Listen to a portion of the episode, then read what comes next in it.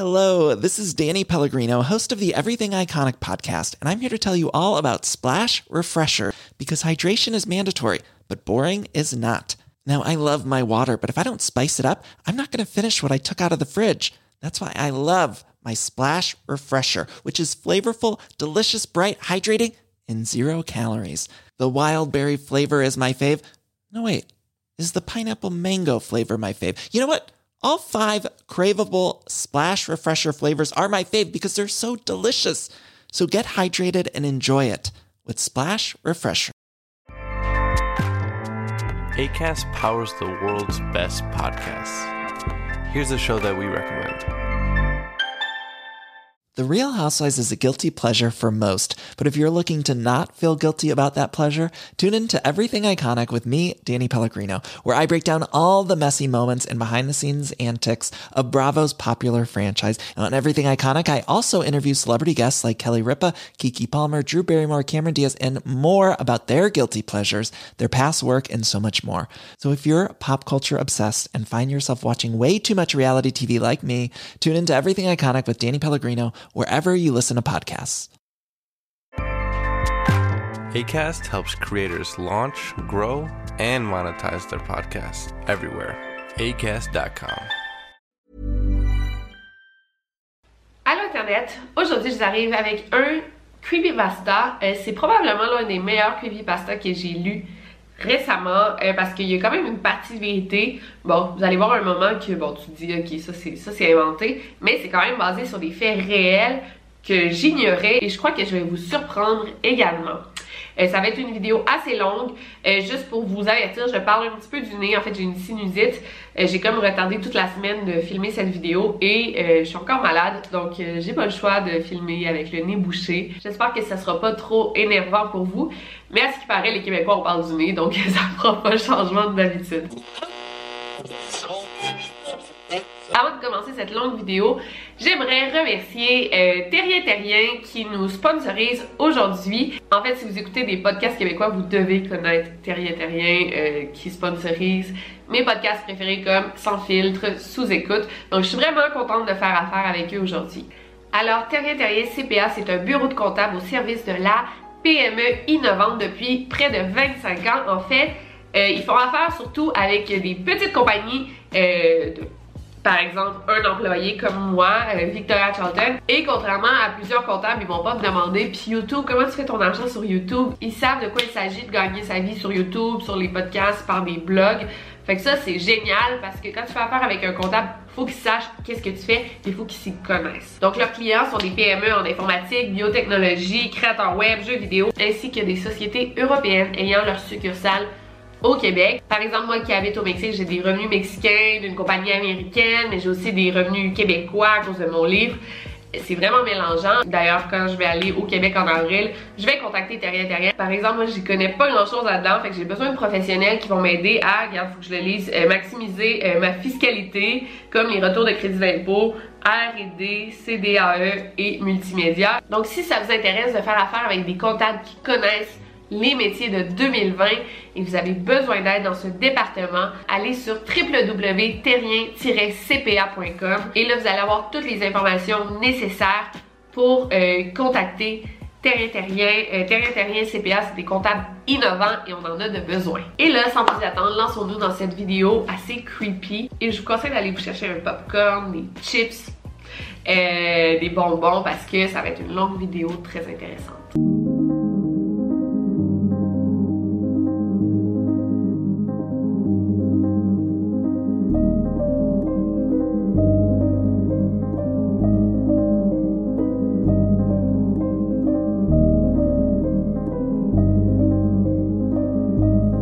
Podcast Over and Out.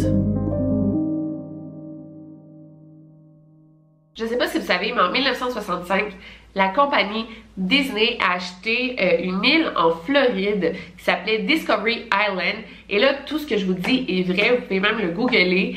Euh, moi, j'ignorais tout ça et c'est assez fou. En fait, cette île fait partie du resort de Walt Disney World en Floride. Je sais pas si vous êtes déjà allé, je sais que Disney a des des parcs d'attractions un peu partout dans le monde et celui de la Floride c'est le premier à avoir existé en fait. En 1974, c'est là qu'on a construit un parc zoologique.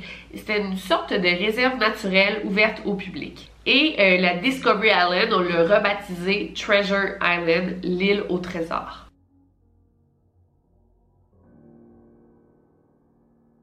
En fait, c'était une petite île euh, qu'on pouvait seulement y accéder par bateau, parce qu'évidemment, c'est une île. Il n'y avait pas de pont pour s'y rendre.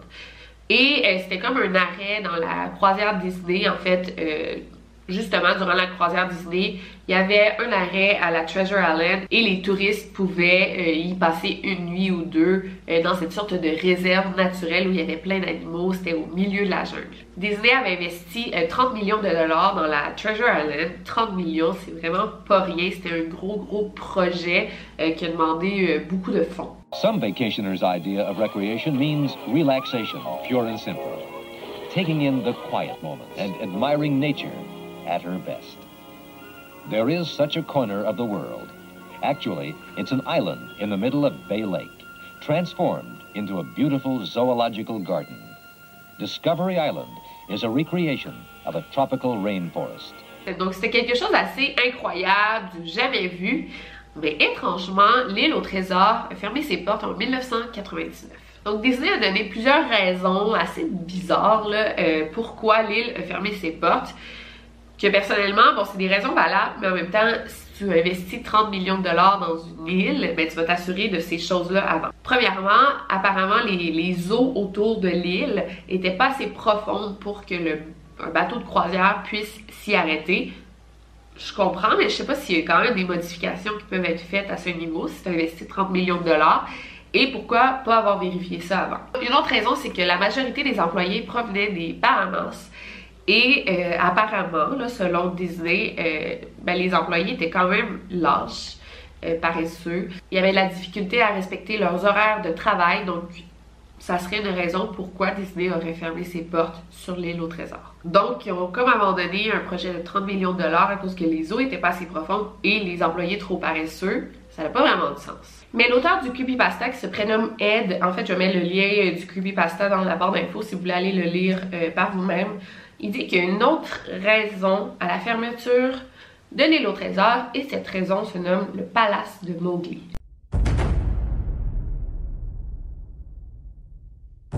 À la fin des années 90, sur l'île Esmeralda située en Caroline du Nord, Disney a commencé la construction d'un autre resort euh, qui était sous le thème euh, du livre de la jungle. Et au centre de cette île, il y avait comme un énorme palace qui était supposé être euh, le palace de Mowgli. Mais la construction de ce resort n'allait pas mieux que euh, l'île au trésor. Au contraire, dès le départ, dès le début de la construction de cette île, il y avait de gros problèmes. En fait, Disney a acheté cette partie de la région pour construire le palace, mais en fait, sur ces terres, il y avait déjà des habitants. Donc en fait, ce que le gouvernement a fait, c'est qu'il a exproprié des centaines de maisons et ensuite, Disney a pu y construire son euh, resort. En fait, il y avait des gens qui habitaient là. Le gouvernement a dit, ben, OK, vous devez euh, partir d'ici. Je pense qu'ils ont acheté leur maison.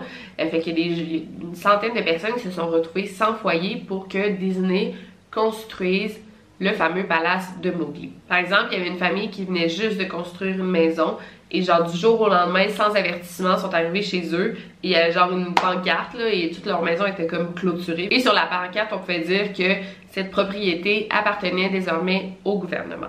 Bien sûr, le gouvernement au départ, il disait pas qu'il a exproprié tous ces, ces gens-là pour vendre à Disney. Au départ, il disait qu'il allait construire une autoroute ou quelque chose de même. Mais les habitants de la Caroline du Nord, ou plutôt de cette région, savaient que c'était de la bullshit, pardon. Euh, en fait, il y avait comme plusieurs rumeurs que Disney voulait construire un resort à cet endroit. Et c'est là qu'on a commencé à appeler ce fameuse autoroute l'autoroute de Mickey Mouse. Quand finalement Disney a annoncé euh, leur projet aux habitants euh, de la Caroline du Nord, ou de cette région plutôt, ils ont vraiment essayé de vendre leur projet comme de quoi de génial, de révolutionnaire. En fait, c'était quelque chose de positif pour la région parce que ça allait attirer beaucoup de, touristes, donc ça serait génial pour l'économie locale. L'idée, c'était comme de construire une sorte de palace indien. Euh, tous les employés de Disney porteraient des sortes de, de pagne et utiliserait genre des accessoires euh, de style tribal. Fait que ça serait vraiment quelque chose de super comme sous le thème de la jungle justement. Évidemment, personne n'était super content de ce projet parce que premièrement, bon, c'est une région assez riche, fait qu'ils voulaient pas d'un parc d'attractions genre à côté de chez eux, c'est normal. Et à l'époque, et encore un peu aujourd'hui, la Caroline du Nord, c'est un, état assez xénophobe. Fait que l'idée d'un palace indien, des gens déguisés, genre sous le thème de la jungle, ne leur plaisait pas du tout. Il y a énormément de citoyens qui se sont révoltés contre ce projet. Et ça devait être assez horrible. Tu sais, la région, genre, le quartier où t'as grandi, où t'as habité toute ta vie, tu vois ça se faire démolir du jour au lendemain. Tu vois Disney prendre possession de ça, construire un parc d'attractions, un palace indien.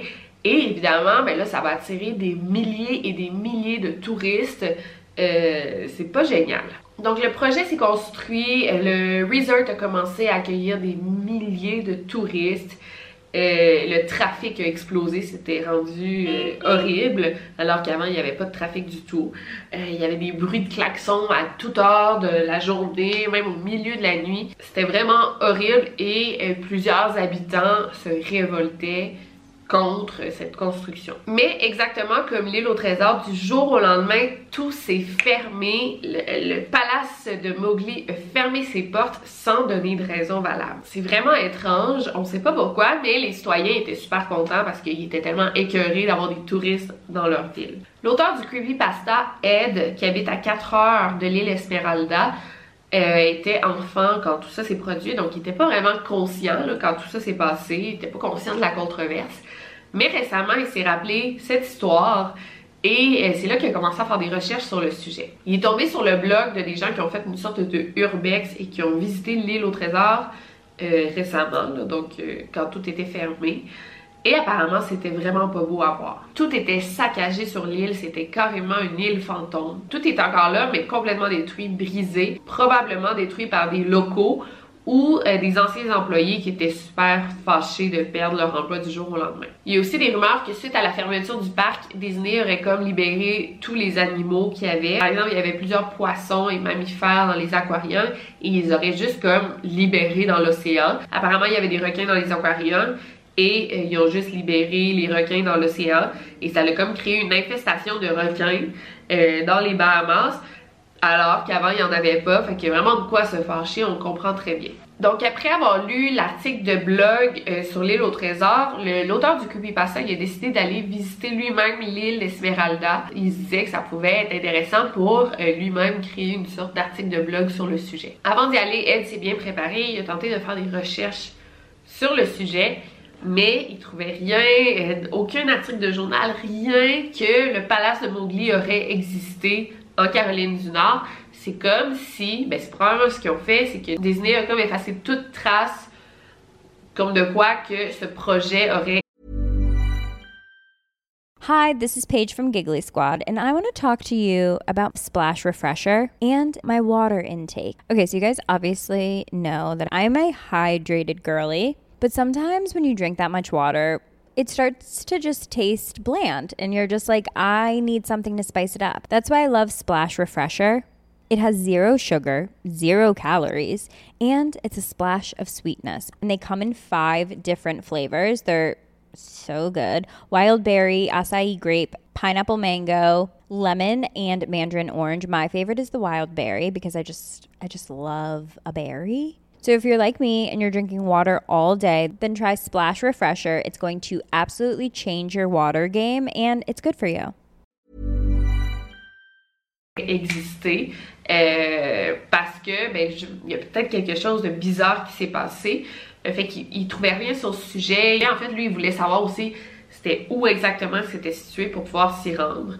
Et même il demandait à des voisins ou des gens locaux et personne voulait en parler parce qu'il était comme juste solidement écœuré de ce projet-là puis il voulait pas en parler. C'est en fouillant dans des articles de vieux journaux à la bibliothèque que Ed a finalement comment se rendre au palace de Mowgli. Donc c'était parti, a décidé d'aller le visiter. En arrivant sur place, c'était carrément une jungle, mais Ed a tout de suite remarqué l'apparence de jungle abandonnée euh, ben, c'est comme si personne n'y avait mis les pieds depuis plus d'une vingtaine d'années. Tu sais, genre, euh, tu sais, toute l'herbe, l'herbe était super longue, les plantes dépassaient sur le chemin. C'était pas beau à voir. Les portes qui donnaient accès au resort, c'était des portes en bois qui étaient un petit peu entrouvertes, donc euh, elle a pu se faufiler. Sur les portes en bois, il y avait une vieille pancarte rouillée qui était en vieux métal euh, et c'était écrit en peinture noire, genre fait à la hâte. Il était écrit abandonné par Disney. À l'intérieur, tout ce qui restait des, structures, c'était comme pourri. C'était un vieux bois pourri qui avait été mangé par les insectes. Il y avait des champignons partout. Il y avait des débris de toutes sortes sur le site. Il y avait une statue de Balou l'ours euh, puis c'était comme rempli de, crottes d'oiseaux. Fait que c'était comme toute la magie de Disney, mais abandonné, ça donnait froid dans le dos.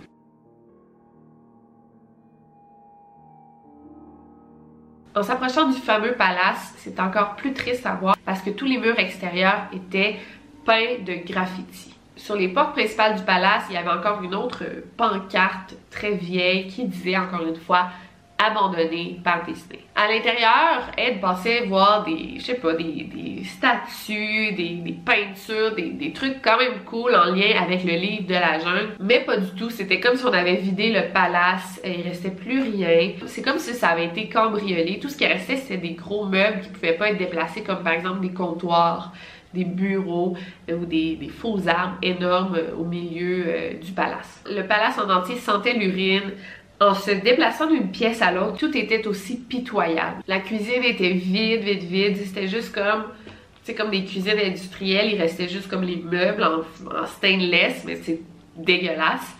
Et ensuite, en allant dans les toilettes, sur le sol, c'était tout trempe. Il y avait plein d'eau, de l'eau stagnante, ça puait.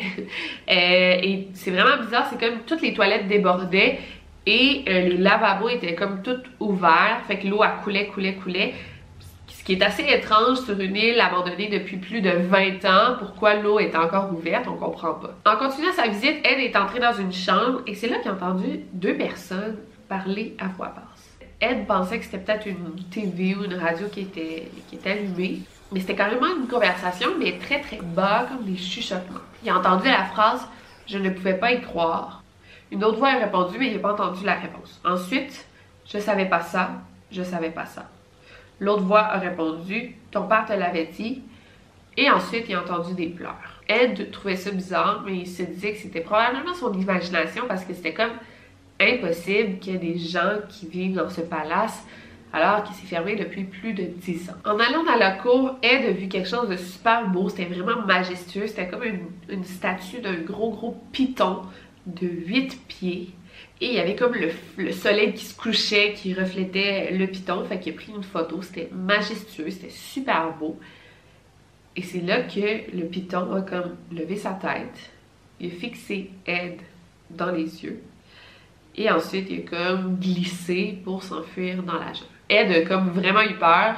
Mais il s'est rappelé que sur l'île au trésor, Disney avait comme abandonné tous les, les poissons, les requins dans l'océan. Donc il s'est dit, ok, ils ont peut-être fait la même chose ici. Peut-être qu'il avait capturé ce python pour le garder comme dans un zoo, mais là, ils l'ont libéré dans la jungle. Et de commencer à avoir peur en se disant que peut-être que cet endroit était dangereux. S'il venait de voir un python de 8 pieds, peut-être qu'il y avait d'autres animaux sauvages. Il s'est assis dans les escaliers, il y avait, il y avait des sortes d'escaliers qui étaient relativement propres, donc, il s'est assis dans ses escaliers pour reprendre ses esprits et se dire, bon, est-ce que je pars, est-ce que je reste? C'est là qu'il a vu une autre pancarte, encore une fois, une vieille pancarte écrite à la hâte qui disait euh, abandonné par Disney. C'est là qu'il a vu que les escaliers menaient vers une sorte de cave. Il a pris sa, sa caméra, il l'a utilisé comme flashlight et il a décidé d'aller explorer la cave. Les escaliers ont mené à une porte en vieux bois pourri il y avait une autre pancarte euh, sur la porte et ça disait entrée réservée aux mascottes. Et là, elle, en voyant ça, il est devenu super excité. Il a dit, OK, c'est là que les mascottes allaient se changer. On va sûrement, je vais sûrement y trouver des trucs super intéressants. En plus de ça, il y avait un cadenas sur la porte, fait que ça voulait dire que personne n'y avait mis les pieds depuis la fermeture. Donc, On fait supposer que tout était encore intact. Ed a brisé le, cadenas assez facilement parce que c'est un vieux cadenas, vieux de 20 ans, là, 10-20 ans. Et c'est là qu'il a décidé d'explorer le sous-sol. La cave des mascottes était définitivement différente du reste du site. Premièrement, tout était encore en place comme on l'avait laissé. Euh, seulement que c'était moins propre et beaucoup plus vieillot. Aussi, chaque lumière du plafond fonctionnait, était allumée, mais ça grésillait, là. Euh, ouais, c'est ça, ça faisait... On entendait, on entendait le bruit des néons. Il y avait des tables avec des blocs-notes, des crayons, il y avait des horloges sur les murs et même la machine pour que les employés puissent, euh, puissent se puncher, là. Je sais pas si vous savez de quoi je parle. Il y avait des chaises un petit peu partout et même une salle d'employés où on pouvait y trouver une vieille télévision et de la nourriture périmée sur les comptoirs qu'on avait laissés. C'était comme une scène post-apocalyptique. Euh, c'est comme si on était parti à la hâte suite à une urgence et on avait tout laissé derrière nous. Euh, même la TV était encore allumée, mais évidemment c'était juste comme de la statique, de la neige sur la TV. En se promenant un petit peu au sous-sol, il y avait plusieurs pièces et chaque pièce était super impressionnante. Encore là, c'était comme, ça laissait froid dans le dos, comme si les gens étaient partis par peur très très vite. Euh, les, chaises étaient renversées sur le sol, euh, il y avait des papiers un peu partout par terre, comme s'il y avait eu quelque chose de très dangereux et les gens avaient dû fuir très vite. Ed a ensuite aperçu une porte fermée et sur la porte on pouvait lire Préparation des personnages numéro 1. En pénétrant dans la pièce, il faisait très très noir. Il n'y avait aucune des lumières qui fonctionnait. Finalement, en marchant un petit peu, il a trouvé un interrupteur qui fonctionnait, il a allumé et là, toutes les lumières se sont allumées. Et c'est là que Ed était complètement émerveillé. Il y avait plein de costumes de Disney d'accrochés au mur. Mais c'était bizarre, c'était comme si c'était des cadavres des personnages de Disney parce que c'était le, le, c'était comme la, mascotte, mais qui pendouillait sans vie accrochés sur le mur. Il y avait aussi plusieurs déguisements de natifs, donc des pagnes, des accessoires euh, euh, tribaux. Il y avait aussi un gros costume de Mickey Mouse au milieu de la pièce, mais contrairement aux autres costumes qui étaient accrochés sur les murs, lui était comme sur le dos, au milieu de la pièce, comme si c'était une sorte de victime de meurtre. C'était vraiment macabre. C'est encore plus triste à voir parce que c'est un vieux costume qui est en train de pourrir là. Il y avait de la moisissure dans la pièce, il avait des, c'était vraiment humide, donc le costume est en train de tomber en lambeaux, si on veut. Il y avait des gros trous, la fourrure tombait. C'était vraiment triste à voir. Mais le plus bizarre, c'était que les, couleurs du costume étaient...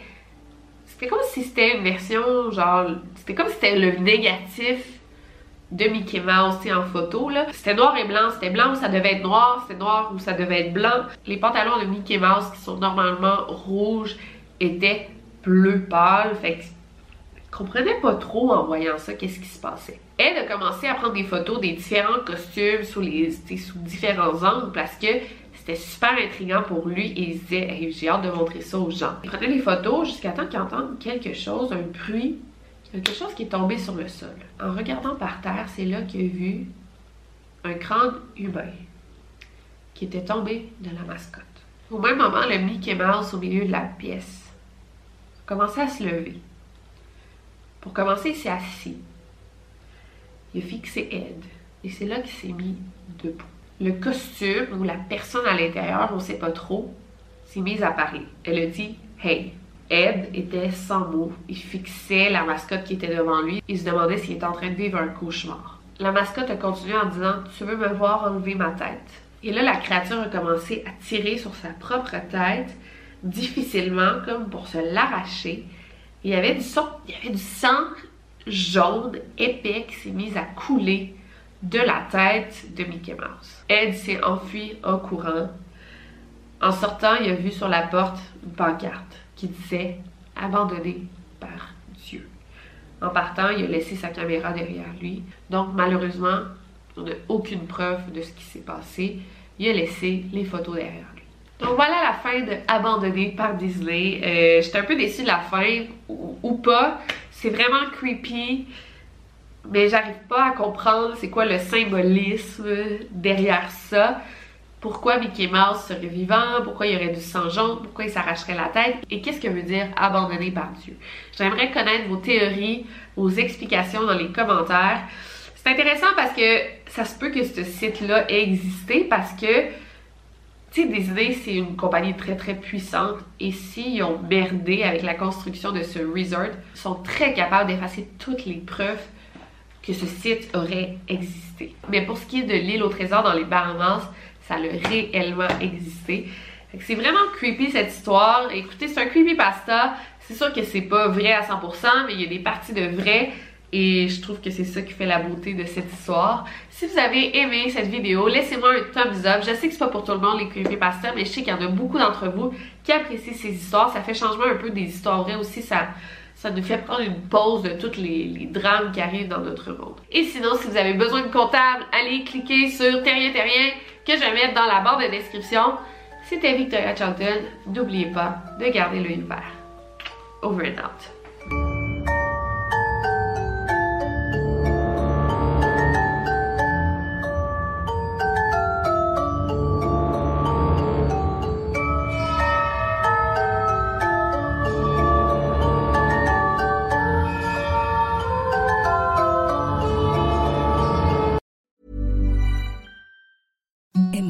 Softest sheets you've ever felt. Now imagine them getting even softer over time. That's what you'll feel with Bowl and Branch's organic cotton sheets. In a recent customer survey, 96% replied that Bowl and Branch sheets get softer with every wash. Start getting your best night's sleep in these sheets that get softer and softer for years to come. Try their sheets with a 30-night guarantee. Plus, get 15% off your first order at bowlandbranch.com. Code BUTTERY. Exclusions apply. See site for details.